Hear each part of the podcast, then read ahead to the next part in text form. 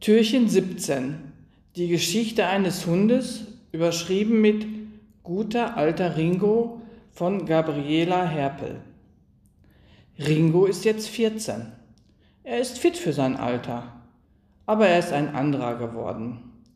Er hört fast nichts mehr. Er sieht fast nichts mehr.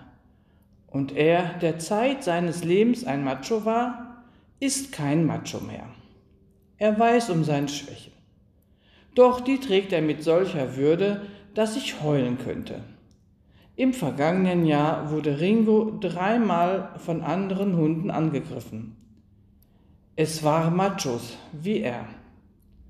Und er war jedes Mal verletzt.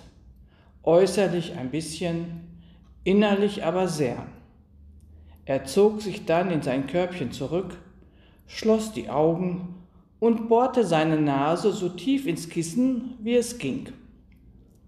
Er wollte nichts hören und nichts sehen. Er weigerte sich, nach draußen zu gehen. Am nächsten Tag ging es ihm besser, doch nach der dritten Niederlage änderte sich sein Verhalten.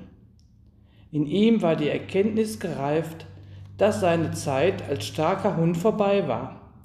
Ich weiß nicht, ob Ringo sich daran erinnert, dass er gut hören und sehen konnte.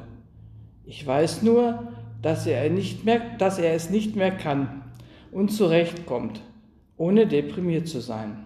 Ich weiß nicht, ob Ringo sich daran erinnert, dass er früher mit Pferden um die Wette galoppiert ist.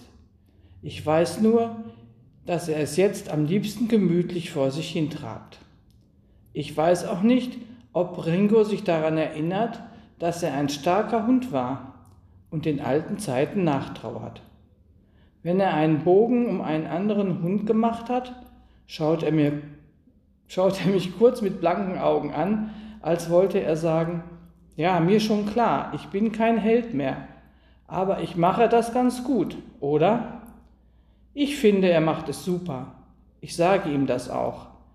Dann stupst er mich leicht mit seiner Schnauze ans Bein und trabt gemütlich weiter.